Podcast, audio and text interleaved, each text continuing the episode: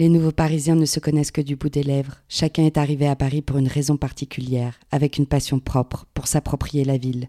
Il y a ceux qui restent, ceux qui arrivent excités, ceux qui repartent en chialant. Tous se font une idée préconçue de la ville et du Parisien. Ils traversent la ville sans la comprendre, à la recherche du succès, et trouvent des déceptions. Ils dégueulent la ville et se rebellent dans ce qui ne les accueille pas toujours les bras ouverts. Ce sont les nouveaux Parisiens. Simone, chapitre 5 Je me lève toujours très tôt. Le soleil se lève au bout de la rue, en plein milieu, comme s'il avait créché là. Je me fais un café, j'allume une clope, en short, car j'aime avoir froid le matin.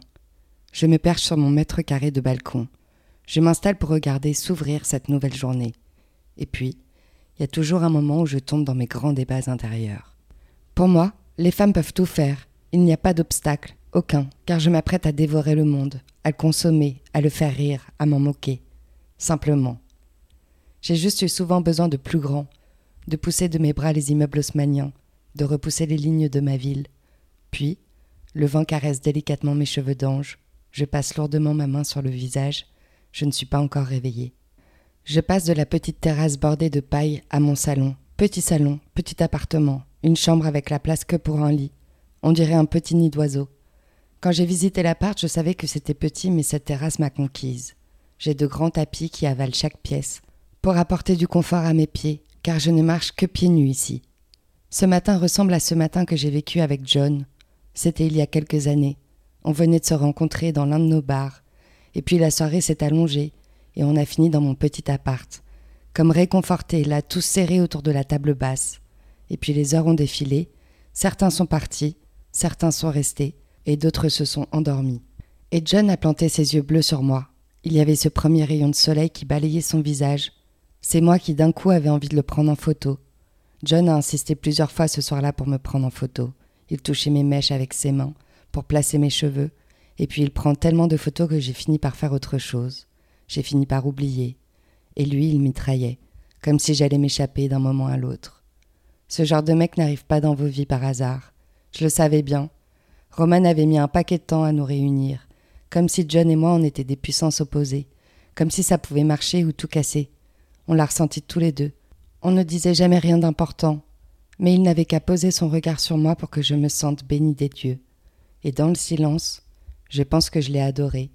Je crois que je l'ai adoré pendant des années, sans jamais pouvoir le formuler. Je crois que je me suis attachée à lui cette nuit-là, car il m'a raconté comment sa copine de l'époque lui avait fait un bébé dans le dos, qu'il était trop jeune, que même si son fils est la prunelle de ses yeux, bah, il n'avait pas signé pour ça. John est passé de l'adolescence à la maturité en une seconde. Il a pleuré, se voyant enfermé dans sa cité avec son fils, avec cette fille qu'au fond il n'avait pas vraiment choisie. Il a eu peur de passer à côté de sa vie, et comme Julien Sorel, lui aussi il s'est mis à repousser les lignes de la ville, à s'extraire du mieux possible, pour devenir solide, pour s'occuper des siens. J'ai toujours trouvé ça remarquable, sa façon de prendre en main sa vie, de ne pas accepter le peu qu'on lui donne, mais d'aller chercher plus loin ce qu'on peine à lui donner. Lui, il le prend. Son assurance est magistrale, elle vous englobe, elle vous anime. John a cette magie de prendre toute l'aura de la pièce sans jamais mettre les autres à défaut. Quand il ouvre la porte, quand il arrive, je me dis toujours au fond de moi qu'on a de la chance de l'avoir, qu'on ne le mérite sûrement pas. John et moi, on vient pas du même monde. J'ai pas vécu la moitié de ce pourquoi il s'est battu. Pourtant, je crois qu'il a toujours aimé la tendresse que je peux avoir pour lui dans le regard. John, il a vécu les loyers impayés, la douleur du dos de sa mère, les soirées de Noël devant la télé, les centres de loisirs, puis plus tard l'intérim, les bastons, le respect craché sur le bitume. J'aimais passer du temps avec lui au début, sans savoir pour son fils, sans savoir pour ses réveils à trois heures du matin. Il restait avec moi pour passer du temps avec moi. Et puis quand j'ai compris quelle était vraiment sa vie, je n'ai pas voulu foutre le bordel dans son calendrier millimétré. J'avais peur de m'attacher, j'avais peur de vivre un truc. J'ai eu peur de la vie qu'on aurait pu avoir ensemble. Je ne voulais surtout pas rendre de compte à Roman. Il a commencé à fréquenter Roman car c'était son dilos. Chaque semaine, il passait le voir, lui filait son sachet de weed, et puis au fil des semaines, ils ont commencé à fumer un petit, puis en fumer deux, à jouer à la play, puis boire un coup, et ils sont devenus potes. Les mecs n'ont pas besoin de plus que ça pour devenir proches. Et puis, il a fini par sortir de ses magouilles de quartier, il a voulu aspirer à autre chose. Alors pointer à Rungis à l'aube, ça paraît pas glamour comme ça, mais c'est honnête, et ça lui donne du sens dans sa vie. John voulait un destin simple, le plus simple possible. Tout avait été si compliqué depuis le retour au pays de son père. Il a dû chérir sa mère, il a dû devenir rapidement celui sur qui on peut compter. Je crois que j'ai projeté énormément sur John, sur la vie qu'on aurait pu mener ensemble. Et puis quand on projette, bah, c'est le début du mensonge.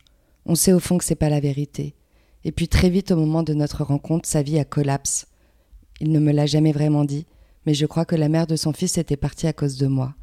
Mais moi je n'y étais pour rien. Ce n'était pas de ma faute si John passait sa vie à tchatcher la moitié de Paris. J'avais le somme de faire partie du panier. Mais ce qui l'a fait partir, je crois, c'est pas la qualité des photos, c'est pas mon visage, c'est la quantité de photos qu'il avait fait de moi. Elle a trouvé tous les clichés, suspendus dans sa salle de bain, faisant office de chambre noire.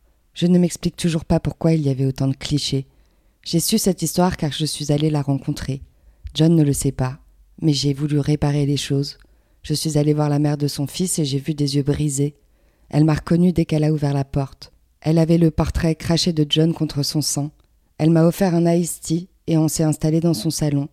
Et je lui ai répété ce que John lui avait déjà dit, que je ne mettrais pas en l'air leur famille, que pour moi ça n'avait rien été de plus que quelques clichés. Il n'y avait eu aucun baiser.